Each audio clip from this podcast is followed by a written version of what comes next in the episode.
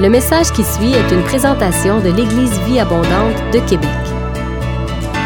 Pour plus d'informations ou pour accéder à nos podcasts, rejoignez-nous sur eva-québec.com. Bonne écoute!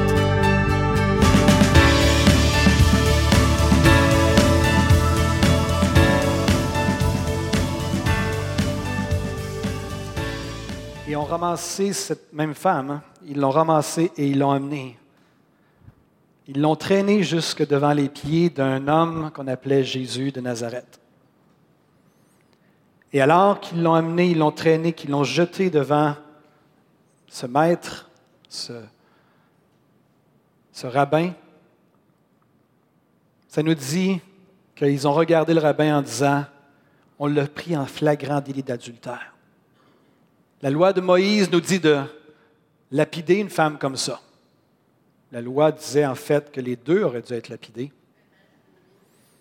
Et ici, euh, c'est drôle, il y a juste la femme qui a été amenée.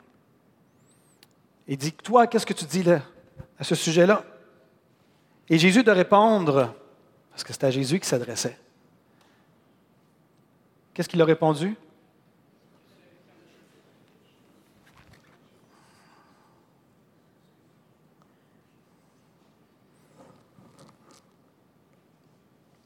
Plein de théories ont été euh, énoncées pour savoir qu'est-ce qu'il a écrit au juste sur le sol. Finalement, ils l'ont re-questionné, puis Jésus écrivait encore. Puis finalement, Jésus dit euh, que celui qui a jamais péché jette la première pierre.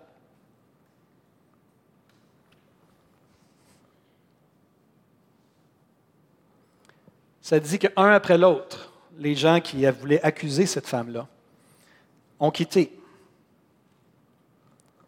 ils ont quitté et au point que Jésus est resté seul avec la femme. Alors, s'étant relevé et ne voyant plus que la femme, Jésus lui dit, Femme, où sont ceux qui t'accusaient? J'aime Jésus. Jésus savait très bien que c'était une injustice qui était à l'égard de cette femme-là. Elle n'était pas toute seule. Avoir des relations intimes, euh, du moins commettre l'adultère, ça ne se fait pas tout seul. Femme, où sont ceux qui t'accusaient? Personne ne t'a-t-il condamné? Elle répondit, Non, Seigneur. Et Jésus lui dit, Je ne te condamne pas non plus. Va et ne pêche plus. Jésus leur parla de nouveau et dit, Je suis la lumière du monde. Celui qui me suit ne marchera pas dans les ténèbres, mais il aura la lumière de la vie. J'aime cette histoire-là. Pendant une bonne partie de ma vie chrétienne, j'avais la difficulté à comprendre pourquoi que la femme s'en sortait si bien. Pourtant, elle avait vraiment commis l'adultère. Pourtant, la loi disait qu'une femme qui avait commis ce genre d'acte-là devait être sanctionnée. Mais Jésus arrive et puis il dit, je ne te condamne pas, non plus. Va et ne pêche plus. Et ça m'a perturbé pendant de nombreuses années dans ma vie chrétienne. Je ne comprenais pas exactement comment ça fonctionnait tout ça. Parce que ma vie, je n'étais pas encore rendu là, je ne comprenais pas encore bien des choses dans le royaume de Dieu. Aujourd'hui, c'est de plus en plus clair pour moi que Jésus aime les pécheurs et il a compassion d'eux, particulièrement ceux, qui sont ceux et celles qui sont victimes d'injustice comme cette femme. C'est pour les pécheurs que Jésus est venu mourir sur la croix. Il est un rédempteur par nature. Tout ce qu'il fait est rédempteur par nature. Ce matin, j'aimerais toucher un sujet euh, qui devrait être pertinent pour 100% des personnes dans ce lieu. Parce que, tout comme la mort, on a un taux de probabilité de 100% de tous mourir un jour, on a aussi tous la possibilité de, de, pécher dans notre vie. En fait, on a tous péché et on deal avec les péchés régulièrement. Donc, j'aimerais aborder le sujet ce matin, comment dealer avec le péché et la chair et obtenir la victoire. Il y a deux modes spirituels dans la vie chrétienne. Le premier mode, c'est l'idée de performer pour vouloir plaire à Dieu et de vouloir être aimé de Dieu. C'est le principe de la religion morte. C'est le principe de je veux que Dieu m'aime, donc je performe. J'essaie de faire de mon mieux et lorsque je faillis, je sombre dans la honte parce que l'enjeu, c'est l'amour de Dieu à mon égard. C'est le principe des religions dans, ce monde. Bien souvent, on va donner des sacrifices pour essayer d'apaiser des idoles qu'on croit être irritées afin de soutirer une bénédiction et tout. Puis on n'est jamais certain des idoles, comment elles sont disposées à notre égard. Et puis, c'est ce mode-là de chercher à plaire, de chercher à désamorcer même la colère ou l'irritation parce qu'on n'est pas certain de quel type de personne à qui on a affaire. Et ça, ce mode-là, c'est ce que moi j'appelle le mode tapis roulant spirituel. Il y a beaucoup d'actions, mais on va nulle part, puis on, dépense beaucoup d'énergie. Le deuxième mode, c'est de vivre à partir de la conviction profonde que je suis aimé de Dieu. Qu'il n'y a pas d'orvenésie, il n'y a pas de doute à ce niveau-là, c'est que je suis aimé dans mon brisement, dans mes combats, que je suis aimé qu'il n'y a absolument rien qui peut faire en sorte que Dieu m'aime moins ou même plus, que ma performance n'y change rien en ce qui a trait à l'amour de Dieu pour moi. Parce qu'alors que nous étions encore pécheurs, Christ est mort pour nous. Donc on commence avec cette base-là de... Et c'est un processus de sanctification afin d'entretenir et d'enrichir la relation d'amour qui est déjà là avec le Seigneur. Jean 3,16, car Dieu a tant aimé le monde qu'il a donné son Fils unique, afin que quiconque croit en lui ne périsse pas, mais qu'il ait la vie éternelle. Jean 16, 27 dit, car le Père lui-même vous aime. C'est Jésus qui dit ça. Le Père vous aime parce que vous m'avez aimé et que vous avez cru que je suis sorti de Dieu. Est-ce qu'il y a des gens qui, qui, croient que Jésus est sorti de Dieu, que Jésus est venu de la part du Père? Le Père vous aime. Jean 17, 23 afin qu'ils soient parfaitement un, c'est Jésus qui prie, et que le monde connaisse que tu m'as envoyé, que tu les as aimés comme tu m'as aimé. Jésus prie et dit, je prie que les gens puissent saisir que tu les aimes, Père, autant que tu m'aimes moi, Jésus. Le Père vous aime comme il aime son propre Fils, Jésus. Jean 17, 26, trois versets plus tard. Je leur ai fait connaître ton nom et je leur ferai connaître afin que l'amour dont tu m'as aimé soit en eux. Donc, il y a deux modes spirituels dans la vie chrétienne. Et ma question pour vous, c'est dans quel mode êtes-vous? Est-ce que vous êtes convaincu que Dieu vous aime profondément, peu importe ce qui se passe? Qu'il n'y a rien que vous pouvez faire qui va faire en sorte que Dieu vous aime moins, qu'il n'y a rien que vous pouvez faire en sorte que Dieu vous aime plus, que Dieu vous aime. Dans quel mode es-tu ce matin?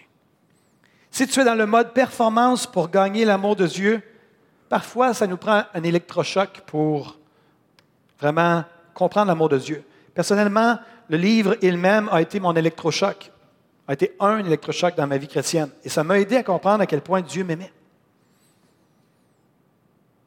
Et pour ceux qui, ont besoin d'un électrochoc, euh, vous êtes un petit peu fatigué de, courir sur le tapis spirituel, puis que vous avez l'impression que ça va nulle part, votre vie chrétienne, puis vous n'êtes pas convaincu que Dieu vous aime, ça peut être une bonne lecture à avoir juste pour bousculer le statu quo dans votre vie en disant, OK, il y a peut-être le temps pour moi d'investiguer davantage cet aspect-là que Dieu m'aime, il m'aime vraiment. Et que je peux vivre ma vie chrétienne, non pas en cherchant à être aimé, mais en étant aimé à entrer dans une nouvelle dynamique de vie chrétienne. Il y a plusieurs facettes au péché, j'avais tendance à vouloir dire plusieurs sortes de péchés. Mais il y a plusieurs facettes, je vais dire ça comme ça, au péché. Il y a ce que j'appelle le péché exceptionnel, le péché qu'on échappe, le péché qui nous surprend, celui qu'on ne pratique pratiquement jamais, et puis d'un coup, ça arrive comme ça. Pour ma part, le mensonge, ne fait pas partie de ma vie. Et à titre d'exemple, supposons qu'à un moment donné, dans un moment de pression exceptionnelle, je, je mens. C'est exceptionnel. Il y a ce genre de péché-là. Il y a d'autres péchés qu'on appelle les péchés ou le péché récurrent, c'est-à-dire qui se répète, qui revient plus ou moins régulièrement, et contre lequel on se bat, contre lequel on veut dire, on ne veut vraiment pas le laisser aller. On ne l'accepte pas, on ne le tolère pas, mais on se bat contre ce péché-là. Il y a le péché récurrent qui se répète, qu'on tolère parce qu'on n'arrive pas à s'en débarrasser. Par exemple, la convoitise, qu'elle soit sexuelle ou le désir de posséder on est toujours en train de vouloir posséder quelque chose qu'on n'a pas. Il y a le péché récurrent qu'on tolère parce qu'on l'aime, parce qu'il nous apporte du plaisir. La majorité des péchés, lorsqu'on les commet dès le départ, apportent une certaine forme de plaisir. Mais elles sont suivies après ça de bien des choses. Il y a des enfants de Dieu qui optent parfois pour le confort, pour la facilité et qui restent confortables dans leur péché. Il y a le péché aussi récurrent qu'on ignore pour le moment. Est-ce que vous avez l'impression de tout savoir, de connaître tous vos égarements dans votre vie présentement? Moi, je pensais que c'était le cas dans ma vie. Euh, à un certain moment donné, je me sentais tellement au-dessus de mes affaires. J'ai déjà raconté cette histoire-là. Et euh, j'étais tellement imbu de moi-même. J'ai dit, Seigneur, montre-moi qui je suis vraiment. Puis le Seigneur m'a répondu, tu es orgueilleux. Puis j'ai répondu au Seigneur, c'est correct, je vais m'en occuper de mon orgueil. L'orgueil répondait, tu sais, il répondait au Seigneur. Et ça a été tout un processus pour ceux et celles qui font partie de l'Éva depuis un certain temps. Vous m'avez entendu parler de ça, mais ce que j'ai appris à travers ça, une des choses que j'ai apprises, c'est ce que le psalmiste disait Qui connaît ses égarements? Pardonne-moi ceux que j'ignore. Donc, il y a des péchés même qu'on n'est pas conscient. Et bien souvent, Dieu travaille par couche. Il enlève les choses qui sont plus évidentes. À un moment donné, il va de plus en plus en profondeur, de plus en plus en profondeur, de plus en plus dans les détails. Mais je prends pour acquis, moi, ce matin, que je m'adresse à des gens qui veulent plaire à Dieu. Parce que la parole est claire, elle nous dit, puisque celui qui vous a appelé est saint, moi aussi, vous aussi soyez saints dans toute votre conduite, selon qu'il est écrit, vous serez saints car je suis saint. Donc il y a deux modes. Il y a le mode de la performance spirituelle, de chercher à être aimé de Dieu, de chercher à plaire à Dieu, de, vouloir absolument appliquer la parole pour essayer d'attirer l'attention de Dieu. Il y a le mode de Dieu même. Dieu a les bras grands ouverts et il veut que je vienne vers lui et il veut que faire une œuvre dans mon cœur et dans ma vie. Et je n'ai pas besoin de l'impressionner, je n'ai pas besoin d'essayer de gagner son amour. Comment dealer avec le péché et la chair et obtenir la victoire?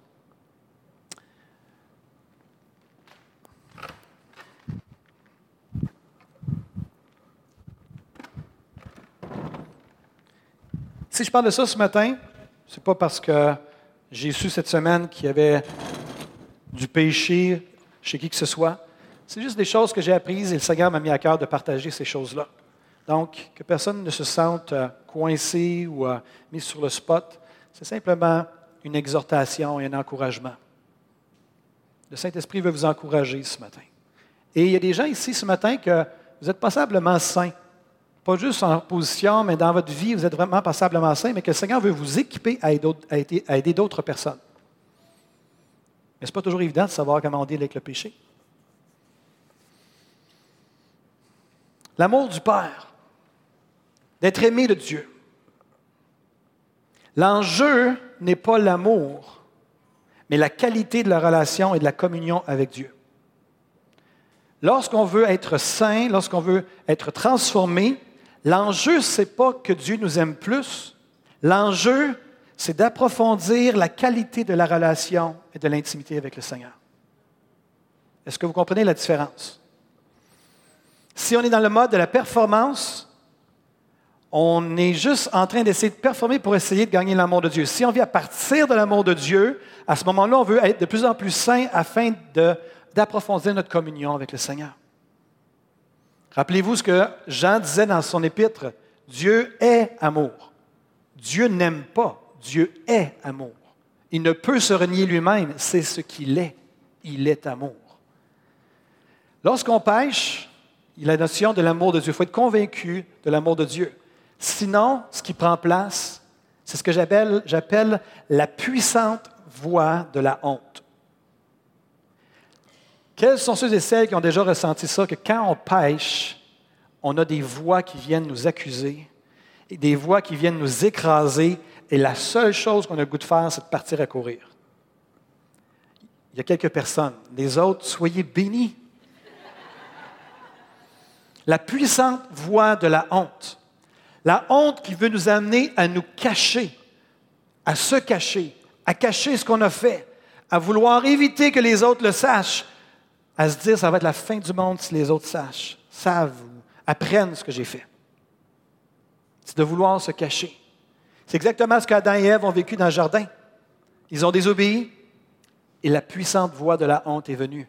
Ça nous dit qu'ils ont tellement eu honte qu'ils se sont cachés, ils se sont cachés au niveau de leur nudité. Puis après ça, ils ont entendu la voix du, du Père, ils ont entendu la voix du Seigneur qui est venu dans leur jardin. Et ça dit qu'ils se sont cachés derrière des buissons. Jésus, le Père, de toute façon, voit très bien ce qui se passe dans nos vies. Mais la honte nous dit, cache-toi, sauve-toi, évite le sujet, va-t'en, ne fais rien par rapport à ça. C'est ça que la voix de la honte nous dit. Mais Jésus, Dieu lui-même, est venu dans le jardin. Il savait très bien ce qui s'était passé, mais il est venu quand même. Parce que Dieu, notre Dieu, est un rédempteur. Il est quelqu'un qui rachète, il est quelqu'un qui relève, il prend plaisir à racheter des pécheurs. Leur péché n'a pas été sans conséquence, mais déjà Dieu avait un plan de rédemption pour eux. Donc lorsqu'on pêche, souvent la voix de la honte vient et elle veut nous influencer et déterminer ce qu'on doit faire, ce qu'on devrait faire par rapport à ce qui vient de se passer. Dans notre couple, à un moment donné, on perd patience, on déclare des paroles qu'on ne devrait pas déclarer, et là, on se sent tout croche à l'intérieur, puis on sait qu'on a mal fait. Et si on écoute la voix de la honte, c'est qu'on va s'endurcir et on ne dit rien et on fait juste comme si rien s'était passé. Et on espère que l'autre va oublier ce qui s'est passé. J'ai une grande nouvelle pour vous. On n'oublie jamais des paroles blessantes. Tant et aussi longtemps qu'elles ne sont pas pardonnées dans les deux sens. Proverbe 28, 13 dit, on peut changer la diapositive, Celui qui cache ses transgressions ne prospère point, mais celui qui les avoue et les délaisse obtient miséricorde. La voix de la honte nous dit, cache, ne montre pas, bouge pas, enfouis ça. Mais le Seigneur nous encourage en disant, confesse-le. Donc, lorsqu'on pêche, il y a cette voix de la honte qui vient. Puis après ça, normalement, si on n'écoute pas de la voix de la honte, on devrait aller vers la repentance. Il y a des gens qui disent que la confession vient en premier, puis la repentance suit. La réalité, c'est euh, la repentance, je pense qu'elle précède la confession. C'est-à-dire qu'on choisit de se distancer de notre péché, de dire non, ça, c'était pas correct. Et je reconnais que c'était pas correct. Et je décide de m'en détourner. Et la façon que je m'en détourne, c'est je confesse que c'était pas bien.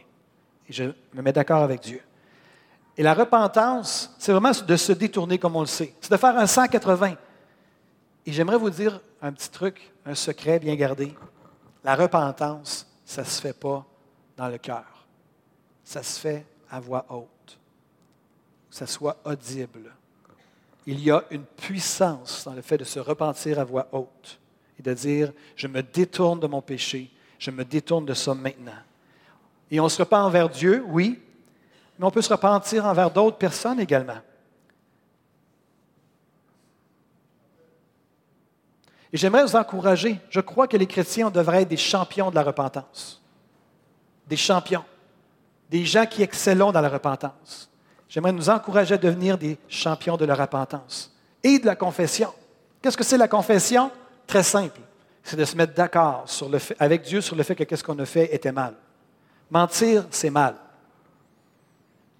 Convoiter, la convoitise, c'est mal. De regarder la pornographie sur Internet, ça vient complètement détruire à l'intérieur et détruire notre image de la femme la plupart du temps et de l'homme. La confession, c'est de dire Seigneur, je me mets d'accord avec toi pour dire que ça c'est mal. Et de vraiment s'arrêter et de vivre le moment. Et encore une fois, la confession, vous pouvez la faire dans votre cœur, mais il n'y a rien de comparable au fait de faire une confession avec la voix.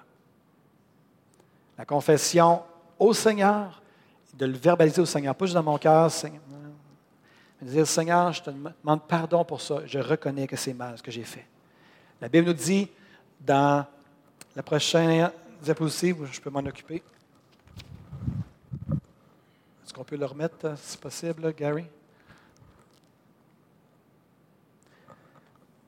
1 Jean 1,9 qui dit, je vous lis, si nous confessons nos péchés, il est fidèle et juste pour nous pardonner et pour nous purifier de toute iniquité. Il ne fait pas juste pardonner, il est purifié. C'est une chose réglée. Et on est appelé Quand on a été habitué à la voix de la honte, peut-être que vous vous reconnaissez tellement bien quand je parle de la voix de la honte, que vous avez tendance à vouloir vous cacher quand vous faites une erreur, vous commettez une erreur. Ça dépend aussi comment on a été élevé. Si aussitôt qu'on faisait une erreur quand on était enfant, qu'on nous tapait sur les doigts, qu'on nous rentrait dedans, mais la réalité, c'est que quand on pêche aujourd'hui, on va avoir tendance à faire la même chose. Et on va, on se cacher.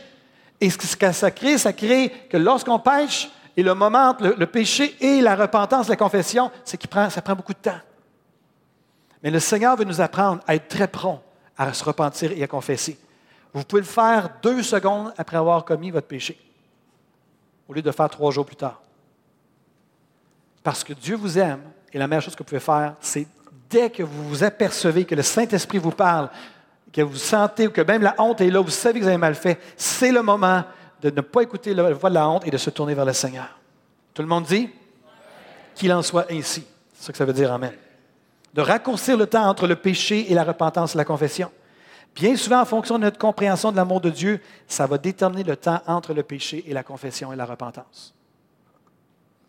Tendre vers la sainteté, la liberté en déclarant la volonté de Dieu. Quand on deal avec le péché et la chair, il y a une dimension, oui, de se repentir, oui, de confesser à voix haute. Il y a une dimension de puissance à cet égard-là. Mais il y a aussi une dimension de dire, je renonce à ça et je déclare, Seigneur, que ta volonté pour moi, c'est que je marche dans telle chose, telle chose, telle chose, telle chose, à voix haute. Et de dire, Seigneur, je m'attends à ce que tu vas créer ça en moi. De chercher aussi à être constamment rempli de l'Esprit. Le Saint-Esprit que Dieu, donne le Saint-Esprit à ceux qui lui obéissent. On ne parle pas juste de naître de nouveau ou du baptême de l'Esprit, mais on parle d'être rempli constamment de l'Esprit. C'est des gens qui ont été vraiment avec le ministère Campus pour Christ, pouvoir le changer aujourd'hui. Ils enseignent un principe qu'on appelle la respiration spirituelle. C'est-à-dire que lorsqu'on confesse nos péchés, c'est comme si on expirait le CO2, les mauvaises choses de notre corps. Puis après ça, on inspirait le Saint-Esprit. C'est-à-dire que à chaque fois qu'on confesse, à chaque fois qu'on se repent, après ça, le Saint-Esprit vient maintenant me remplir tout à nouveau et vient combler la place. Amen. Ne cherchez pas à performer spirituellement pour gagner l'amour de Dieu ou pour bien paraître devant les gens. Parce que si c'est juste à propos de bien paraître devant les gens pour essayer de gagner l'amour de Dieu, toutes ces deux, dimensions-là ne sont pas la vie de l'Esprit de Dieu. C'est des imitations de la vie de sainteté et le processus de sanctification du Seigneur. Jésus n'est pas mort sur la croix et ressuscité pour que nous portions le fardeau de chercher à performer pour plaire à Dieu. Jésus est mort sur la croix afin que son esprit vienne en nous et qu'il nous sanctifie. L'apparence extérieure, paraît bien, mais elle est souvent accompagnée d'une vie intérieure troublée lorsqu'on est dans le mode de performance. Alors que la vraie vie de l'esprit est accompagnée par un sentiment de bonheur tranquille. Ce qu'on est appelé à chercher à vivre, mes frères et mes sœurs, ou de continuer à vivre, c'est la dynamique spirituelle de la vie de l'esprit. Dans Jean 6, 63, on peut lire C'est l'esprit qui vivifie. La chair ne sert de rien. Les paroles que je vous ai dites sont esprit et vie. Dans 2 Corinthiens 3, 17, Paul va dire Le Seigneur, c'est l'esprit. Et là où est l'esprit du Seigneur, là est la liberté. Ce n'est pas sur le tapis roulant de la performance que se trouve la liberté. C'est là où est l'Esprit, là où est la présence, là où est le Seigneur, là est la liberté. L'apôtre Paul va écrire aux Galates ceci concernant la chair et les péchés. Je le lis dans la parole vivante dans Galates chapitre 5. Voici donc mon conseil, dit Paul. Marchez sous la direction de l'Esprit et vous ne risquerez pas de satisfaire les convoitises de votre naturel, de votre être naturel. Vos désirs égoïstes et coupables ne parviendront pas à leur fin. Laissez donc l'Esprit vous conduire. Obéissez à ses instructions et ne cédez pas aux aspirations qui animent l'homme livré à lui-même. Votre ancienne nature, avec ses désirs égoïstes, se rebiffe contre l'Esprit. Les aspirations de votre être irrégénéré se dressent sans cesse contre l'être spirituel. Mais l'Esprit, de son côté, s'oppose à la volonté naturelle de l'homme. Ces deux forces antagonistes sont constamment en conflit, chacune d'elles luttant pour subjuguer votre volonté. Donc la chair et l'esprit sont là, puis ils veulent subjuguer votre volonté pour déterminer qu'est-ce que vous allez faire. Écouter de la voix de la honte ou écouter la voix de l'esprit. Elles, influencent sans cesse vos désirs. C'est pour cela que vous n'arrivez pas à mettre vos résolutions à exécution et que vous n'êtes pas libre de faire ce que vous voudriez. Un comportement inspiré par l'être instinctif, la chair, est facile à reconnaître. On sait bien de quoi est capable l'homme ou la femme livrée à ses penchants naturels.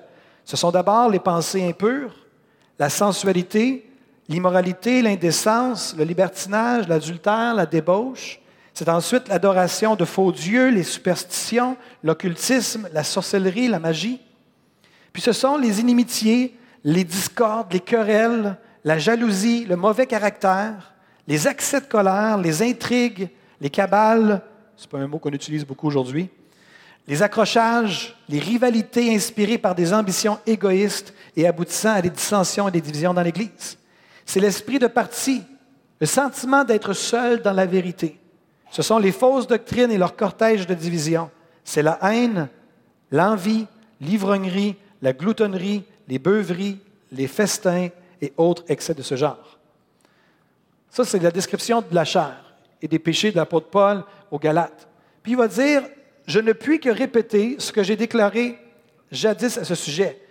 Celui ou celle qui commet de telles actions n'a aucune part à l'héritage du royaume de Dieu car l'Esprit de Dieu produit bien autre chose. Et ici, j'aimerais juste m'arrêter. Pendant des années, j'ai lu ce passage-là, ce verset-là, en me disant, l'apôtre Paul décrit toutes sortes de choses de, l'esprit, pas de l'esprit, mais de la chair, des choses du mauvais caractère, de l'impatience, etc. Toutes sortes de choses. Puis après ça, ça dit, celui qui commet de telles actions n'a aucune part à l'héritage du royaume de Dieu. On est vraiment dans de beaux draps. Je ne sais pas s'il y a des gens qui se sont reconnus un peu dans ce que j'ai lu, là, mais juste dans cette, j'aime bien cette version-là quand ça dit, tu sais, le mauvais caractère ou euh, les rivalités ou les, termes sont très contemporains. De dire, wow, OK, Seigneur, il y a des choses dans mon cœur qui sont encore à, qui ont besoin de changer. qu'est-ce qui arrive avec ça? Bonne question. J'aime les questions. Justement, j'avais l'intention d'y répondre. Mais quand Paul dit celui qui commet de telles actions n'a aucune part à l'héritage du royaume de Dieu, est-ce qu'il est en train de faire référence, pas en train de dire ceux qui font ça, n'iront pas au ciel? Moi, j'ai vu ça pendant toute ma vie chrétienne, pendant pratiquement toute ma vie chrétienne comme ça. Jusqu'à temps qu'à un moment donné, je comprenne la dimension de ce que c'est le royaume de Dieu. Puis je pense que ce que l'apôtre Paul est en train de dire, c'est quand vous optez pour les choses de la chair comme ça, vous ne vivez pas les dimensions du royaume de Dieu dans vos vies sur cette terre. Parce que si tu entretiens la rivalité, le mauvais caractère et cette dimension-là, tu ne peux pas vivre ça en même temps de la paix, la joie, d'être un bâtisseur de pont, de constructeur de vie, d'encourager et d'exhorter. Est-ce que vous me suivez? Fait que si tu choisis de vivre selon la chair et que tu choisis de vivre selon les œuvres de la chair et que tu entretiens ça, puis tu écoutes la voix de la honte, mais tu vas vivre là-dedans, mais tu ne vivras pas la dimension de l'esprit. Celui qui pratique les choses, de telles actions, qui commet, qui pratique de telles actions, n'a aucune part à l'héritage du royaume de Dieu. Car l'Esprit de Dieu produit bien autre chose. Le fruit de l'Esprit, c'est l'amour, la joie, la paix, la patience, le bon caractère, l'amabilité, la serviabilité, la bonté, la générosité, la fidélité, la confiance dans les autres, la douceur, la modestie, l'humilité, l'aptitude à céder et à s'adapter, la sobriété, la chasteté, la maîtrise de soi. Tout le monde dit Wow! Or, à ceux qui appartiennent à Jésus-Christ, ont cloué à la croix leur vieille nature avec ses passions et ses désirs. Et celui qui a pris Jésus-Christ pour maître est mort avec lui à ses projets, à ses plans personnels. Puisque l'Esprit est la source de notre vie, laissons-nous aussi conduire par lui, suivons ses indications et agissons comme il le désire, c'est-à-dire que notre vie, elle aussi, soit spirituelle. Est-ce que vous comprenez le principe? Que tant qu'on continue à garder, à nourrir le mauvais caractère et qu'on l'accepte, tantôt je parlais des péchés, qu'on tolère dans nos vies. Le mauvais caractère, l'impatience et tout ça, hein, c'est des choses que le Seigneur veut transformer. L'Esprit produit la patience, le bon caractère, la bonté et la bienveillance, au lieu d'être désagréable pour les gens autour de nous. C'est un exemple parmi tant d'autres. Jacques 4, verset 5 dit ceci. C'est avec jalousie que Dieu chérit l'esprit qu'il a fait habiter en nous. Il est jaloux. Il aime cet esprit qu'il a mis en nous. Même la Bible nous dit que l'Esprit, on l'a lu tantôt, c'est le Seigneur. L'Esprit, c'est le Seigneur. Il a mis son esprit en nous et il le chérit avec jalousie. Il accorde au contraire une grâce plus excellente. C'est pourquoi l'Écriture dit, Dieu résiste aux orgueilleux, mais il fait grâce aux humbles. Humiliez-vous devant le Seigneur et il vous élèvera. Ça, quand un jour Christine a dit, j'ai vu ce texte-là pour la première fois d'une autre façon. Tout dépendant de comment on perçoit Dieu, ça va déterminer comment on voit ce passage-là. Dieu résiste aux orgueilleux. Tu es orgueilleux, tu n'auras pas ce que, tu vas avoir. Tu es orgueilleux, je, te, je te boycotte.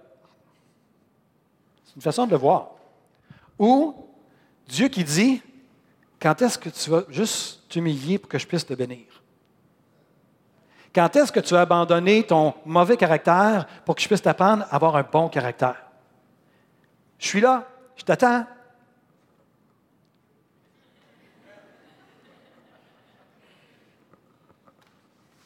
Ah ouais, performe, mon grand.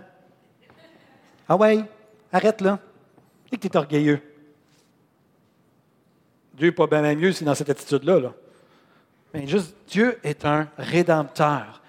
Quand on parle de rédempteur, ce n'est pas juste d'être sauvé pour l'éternité. Dieu change les vies. Son esprit est là pour nous sanctifier et pour nous montrer. Mais on doit, à un moment donné, dire, je renonce à vivre comme ça afin de pouvoir vivre les dimensions du royaume qui sont autre chose. Mais il faut reconnaître et non pas rattacher nos faiblesses à qui on est. Ah, mais qu'est-ce que tu veux, je suis comme ça. C'est comme ça. Mais ça, c'est moi, ça. Je suis impatient. Je suis impatiente. Non. Dieu dit, renonce à ça, puis je vais t'enseigner un nouveau chemin. Je vais t'apprendre à être patient. Mais renonce afin de pouvoir découvrir la dimension de, mon royaume. Humilie-toi. Dieu est juste, il attend. La patience est juste là. Hein? L'humilité attire la vie de l'esprit. Je répète ce que je viens de dire. L'humilité attire la vie de l'esprit l'humilité, le fait de reconnaître, le fait de renoncer à ces choses-là, de dire j'ai tellement besoin de toi, Seigneur, et je veux devenir comme Jésus. Te ressembler, Jésus, c'est mon désir suprême. L'humilité fait en sorte que le terrain penche vers nous et quand il pleut, toute la pluie vient vers nous. Marcher sur le chemin de l'humilité. Voici une façon de pratiquer l'humilité que j'aimerais, j'aimerais vous présenter une autre façon de marcher sur l'humilité, sur le chemin de l'humilité. C'est un vieux sentier peu emprunté. Parce que lorsqu'on regarde ce, sentier-là, le début, pour ceux qui ont déjà lu, qui ont déjà vu euh, euh, le film, la série euh, Le Hobbit, à un moment donné, ils doivent rentrer dans une forêt, puis ils regardent la forêt en voulant dire Est-ce que vraiment je dois rentrer là? Mais celle que je voulais vous présenter, c'est une bonne forêt. C'est un bon sentier. C'est un sentier qui a fait ses preuves. C'est un sentier, c'est une pratique qui n'est pas très populaire au Québec, qui a été déjà populaire, mais en fait, pas vraiment populaire. Je m'explique.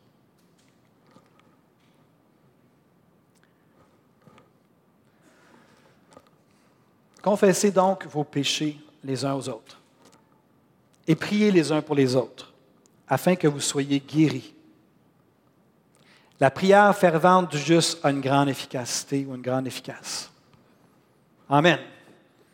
Au Québec, on entend énormément parler de la prière fervente du juste a une grande efficace. Mais on entend moins parler du début du verset. Les uns les autres, les uns pour les autres. La culture québécoise, je le dis souvent, est une culture individualiste. La culture du royaume est une autre culture. C'est une culture communautariste où on est dans la vie les uns les autres.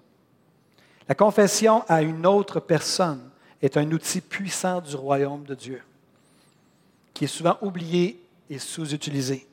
La confession à une autre personne, c'est de déclarer à haute voix mes manquements et mes faiblesses. Et on choisit, bien entendu, la personne à qui on le dit.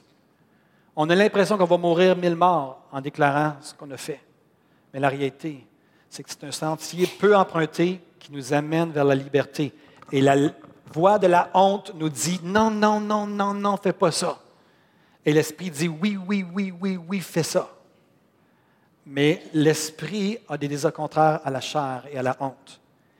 La confession à une autre personne, c'est une expression extraordinaire de courage et d'humilité. Ça a le principe de casser quelque chose en nous et de nous amener, de nous amener à faire un grand pas vers la victoire. La confession et la repentance sont c'est des expressions courageuses de gens courageux. Et je m'assois de ce côté-ci maintenant pour euh, juste m'adresser à ceux et celles qui, un jour, peut-être qu'après mon message, vous allez être les récepteurs d'une confession. Il y a des chances que l'Esprit de Dieu, à travers ce message-là, vienne interpeller quelqu'un autour de vous, quelqu'un que vous connaissez depuis un certain temps, puis que la personne va être sous conviction, et va dire, c'est le temps pour moi de confesser des choses qui sont cachées depuis tant d'années. Comment on réagit? Comment on accueille? Comment on vit ça? Une chose que j'ai apprise lorsque les gens m'ouvrent, s'ouvrent à moi en tant que pasteur, c'est quand les gens confessent des choses et qui sont vraiment sincères, je reconnais l'acte de courage qu'ils viennent de faire. Et le Seigneur m'a enseigné le principe suivant, tu es sur une terre sacrée. Je vais le mettre comme, comme je le sens dans mon esprit, le Seigneur me dit, comme si le Seigneur me dit, tu es sur une terre sacrée, mon grand. Enlève tes souliers. Cette confession-là est le résultat de mon œuvre en, eux, en cette personne-là, puis viens pas briser ce que je suis en train de faire. Et là, je deviens collaborateur avec Dieu et j'accueille et je reçois la confession. Je reçois le tout. J'écoute, j'accueille, je ne réagis pas. Je, je réponds, je bénis, je, félicite la personne. Je ne veux pas arrêter l'élan vers la sainteté. Je ne veux pas nourrir la honte. Je fais tout pour éviter de nourrir la honte qui est jamais bien, bien loin. Je me vois comme un agent de vie, de paix, et je sème l'espoir. Et même, Jésus a dit quelque chose de particulier.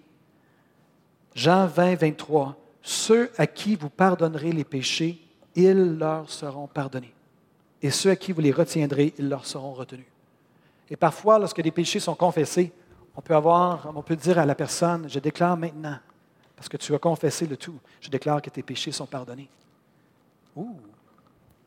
Du grand moudre, réflexion à faire. Et prenez le temps, je prends le temps de prier avec la personne et pour la personne, et j'honore le fait que Dieu est à l'œuvre. Quelqu'un qui va vers la confession, comme ça, c'est courageux. Jacques dit, confessez donc vos péchés les uns aux autres et priez les uns pour les autres afin d'être guéris afin que vous soyez guéris. L'enjeu, c'est la guérison de l'âme, mais aussi, je crois, la guérison physique. J'ai la pleine conviction qu'il y a des victoires et des guérisons qui ne s'obtiennent que par la mise en application de ce verset. Il y a un homme, un père de famille, qui raconte un jour que son garçon s'est embourbé dans la dépendance de la pornographie. Et tout ça se passait dans le secret. Et un jour, son fils est venu le voir, puis lui a dit, Papa, il lui a confessé. Il dit, Je suis, j'ai développé une dépendance à la pornographie. Est-ce que tu peux m'aider? Et son père l'a accueilli, en a pris soin, puis il a dit oui, il a prié avec lui, il a prié pour lui, puis ils ont fait un bout de chemin comme ça ensemble. Puis à un moment donné, le père s'était assis avec son gars, puis son gars se battait, puis pas capable de sortir de sa dépendance de la pornographie, malgré les prières de son père. À un moment donné, le père discute avec son fils, puis là, des combats encore qui sont là, puis il n'arrive pas à la victoire, puis le père dit ceci. Il dit, écoute, je sens que c'est le temps pour toi, hein, que la prochaine étape pour toi, c'est de confesser à toute la famille, tes frères et tes sœurs et ta mère, ta, dépendance à la pornographie.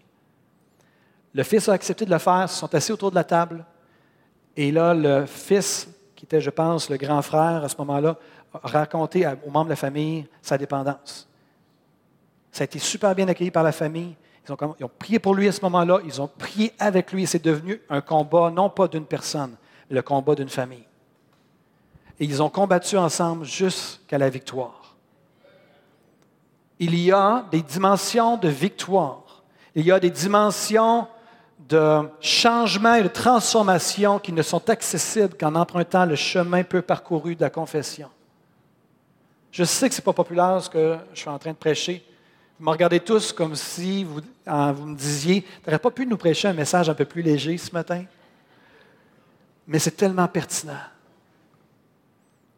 finalement, la victoire est venue. J'aimerais vous dire, c'est venu dans mon message, Dieu aime ceux qui en arrachent. Je ne suis pas en train de dire que Dieu aime que les gens en arrachent. Dieu aime ceux qui en arrachent et il est là parce qu'il est un rédempteur. Il est quelqu'un qui est rédempteur par nature. Tout ce qu'il fait, il est amour. Il veut racheter. Mais tout dépend de l'humilité et du désir d'emprunter parfois des chemins qui n'ont pas été empruntés. Jésus a dit, l'Esprit du Seigneur est sur moi parce qu'il m'a oint pour annoncer une bonne nouvelle aux pauvres, pour guérir ceux qui ont le cœur brisé, si c'est votre cas ce matin, pour proclamer aux captifs, les gars de jeunesse, la délivrance et aux aveugles le recouvrement de la vue, renvoyer libres les opprimés, publier une année de grâce du Seigneur. Ça, c'est notre Seigneur. C'est ce qu'il fait. Mais si on s'obstine dans notre orgueil et qu'on commence à coller sur notre identité toutes nos faiblesses, on dit c'est moi, mais on n'est pas en train de vivre toutes les dimensions du royaume de Dieu et de ce que Dieu a pour nous. Est-ce que vous me suivez? J'espère. Titre 2, 14 dit Jésus s'est donné lui-même pour nous, comme on l'a célébré avec la Sainte Sainte, afin de nous racheter de toute iniquité et de se faire un peuple qui lui appartienne, purifié, par lui et zélé pour les bonnes œuvres. Et une dernière parole de déclaration avant d'aller vers la prière. Ainsi parle l'Éternel. Ainsi parle l'Éternel, ton Rédempteur. Moi, l'Éternel, ton Dieu, je t'instruis pour ton bien. Je te conduis dans la voie que tu dois suivre. Ah, si tu étais attentif à mes commandements, ton bien-être serait comme un fleuve et ton bonheur comme les flots de la mer. Est-ce qu'on peut pencher nos têtes, fermer nos yeux? Il y a deux modes dans la vie chrétienne. Tu peux être dans le mode de chercher à plaire à Dieu, de chercher à gagner son amour. Tu peux passer ta vie sur la terre, dans ta vie chrétienne, à essayer de gagner l'amour de Dieu, alors que ça t'est déjà acquis, que tu es déjà pleinement aimé et accepté et adopté. Tu es co-héritier avec Christ. Peut-être que c'est le temps pour toi de, si c'est ton cas, tu es sur le tapis roulant et tu es fatigué de courir sur le tapis roulant. Et si tu prenais le temps de lire le livre que je proposais et de dire c'est le temps pour moi de changer de mode. Alors que devant le Seigneur, prends l'engagement, si c'est ton cas, de dire je vais m'attaquer à ce sujet-là. J'ai besoin de progresser à ce niveau-là. Quand j'ai parlé de la confession et de la repentance, et la distance parfois qui peut s'installer entre le moment où on pêche et le moment où on se repent et on confesse. Peut-être que tu es rentré ce matin ici avec justement dans ce laps de temps entre ce que tu as fait, que tu, regrettes, mais que tu n'as pas encore demandé pardon au Seigneur. Alors que tu es seul avec le Seigneur, fais-le. Repends-toi, demande pardon au Seigneur. Il t'accueille, il est là, il veut juste que tu viennes vers lui, puis il sait déjà ce que tu as fait de toute façon. Et pour d'autres, le Seigneur vous interpelle ce matin à faire preuve d'humilité et d'arrêter de coller sur votre personne vos faiblesses et d'accepter les choses qui ne, vous sont pas échues en partage. Jésus ne vous a pas créé pour vivre selon la chair. Il est mort sur la croix afin de vous amener à vivre et être rempli du fruit de l'Esprit. Ce matin, c'est un moment d'engagement entre vous et le Seigneur. C'est une terre sainte. C'est un appel à la sainteté. C'est un appel à la repentance. C'est un appel à la confession. Saint-Esprit, j'aimerais maintenant aussi que tu puisses amener à nos esprits les égarements qu'on ignore, les choses qu'on a acceptées et que toi, tu ne veux pas qu'on accepte. Je prie que tu puisses maintenant les amener à notre esprit. Et ne repoussez pas ce qui vient. Accueillez ce que l'Esprit de Dieu va vous donner. Ça peut être une image, une pensée, une scène que vous voyez.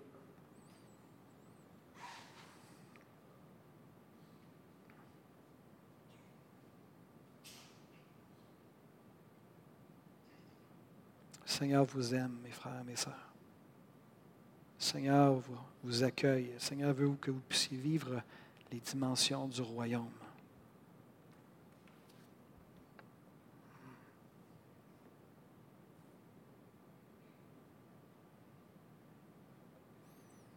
Ceux et celles qui sont aux prises avec la pornographie, puissance de la pornographie se trouve dans le fait que c'est secret. Ce matin, je vous invite à considérer de sortir de l'anonymat et d'aller voir une personne de confiance et d'en parler. Que vous soyez homme ou femme. Et alors que la voix de la honte veut maintenant émerger dans, le cœur de certains, j'aimerais vous dire qu'il n'y a pas, que ne devez pas avoir honte, qu'à l'EVA, du moins dans le staff à l'EVA, c'est des choses qu'on est prêt à entendre, c'est des choses avec lesquelles on veut se battre avec vous. Tout comme le père de famille et la famille se sont battus, on va se battre à vos côtés jusqu'à ce que vous soyez libres. Mais il faut sortir de l'ombre. La puissance de la pornographie se trouve dans le fait que c'est secret. C'est comme ça que ça se développe. Et la façon d'en sortir, c'est de le confesser, de s'en repentir, tout simplement. En terminant, alors qu'on a encore les têtes penchées, les yeux fermés, j'aimerais m'adresser au gars de défi et de dire au gars de défi la victoire est disponible. Vous avez connu du brisement dans votre vie, dans votre passé, et le brisement, bien souvent, nourrit l'orgueil et l'endurcissement. Ça nourrit aussi le paraître, qu'on veut bien paraître devant les autres. J'aimerais vous inviter ce matin à considérer le message que j'ai apporté comme une invitation de la part de Dieu, que l'amour de Dieu vous pousse à l'humilité, de vous humilier, de parler à une de, vos personnes ressources et de vraiment vous ouvrir pleinement et de vraiment vous diriger vers une pleine liberté et un pardon complet et la vie de l'esprit. J'aimerais bénir maintenant, vous bénir les gars. Je bénis maintenant Défi Jeunesse, chaque gars qui sont là, chaque gars qui vont rentrer dans les prochains jours, les prochaines semaines. Je prie, Père, vraiment pour une onction et le courage pour la confession profonde, à voix haute, aux bonnes personnes, et je prie pour la liberté et la libération. Si les gars sont venus à cet endroit-là, c'était pour être libérés, pour être libérés, ressourcés jusqu'au plus profond d'eux-mêmes. Je prie que maintenant ton esprit, Seigneur, puisse venir toucher chaque gars dans le nom de Jésus-Christ que là où il y a encore des combats et qui sont destinés à la victoire, je prie que ça puisse prendre place maintenant dans le nom de Jésus-Christ. Je prie qu'il puisse prendre ce sentier peu emprunté, ce sentier peu emprunté, peu qu'on marche peu souvent sur ce sentier-là. Je prie pour le courage dans le nom de Jésus-Christ. Et en terminant, Seigneur, j'aimerais prier pour mes frères et mes sœurs maintenant. Et je viens contre la voix de la honte dans le nom de Jésus-Christ. Et je déclare que vous êtes aimés, que peu importe ce que vous avez fait, peu importe ce que vous avez pensé, vous êtes aimés du Seigneur. Et que la victoire est encore à votre disposition, est encore à portée de main. Je viens contre la voix de la honte qui veut vous paralyser, vous amener à vous cacher dans le nom de Jésus-Christ. Et je déclare c'est le temps pour vous de sortir, de trouver une personne de confiance à qui vous pouvez en parler. Et vraiment qu'on puisse se mettre avec vous et qu'on puisse gagner la victoire ensemble. Je prie aussi pour ceux et celles qui vont peut-être recevoir des confidences, des confessions qui ne s'attendaient pas. Je prie pour la grâce, Seigneur. Qu'on puisse tous se rappeler que nous sommes tous pécheurs. Je prie que tu puisses aider les couples dans la restauration de leur relation. Que les couples qui étaient un petit peu plus, euh, un peu plus froid dernièrement, je prie que tu puisses restaurer la relation complètement et entièrement. Que leur vie de couple soit une vie pleinement épanouie. Pleinement, pleinement, pleinement épanouie. Avec des rires, avec des blagues et avec un désir de servir ensemble et non pas de survivre ensemble. Seigneur, je bénis mes frères et mes sœurs. À toi soit toute la gloire. Dans le nom de Jésus. Amen. Alléluia. Amen. Alléluia, Jésus. Si vous avez aimé ce message, nous vous invitons à vous joindre à nous lors de nos rencontres du dimanche matin. Vous trouverez l'horaire et l'emplacement de nos réunions sur notre site internet eva-québec.com. N'hésitez pas à communiquer avec nous et que Dieu vous bénisse.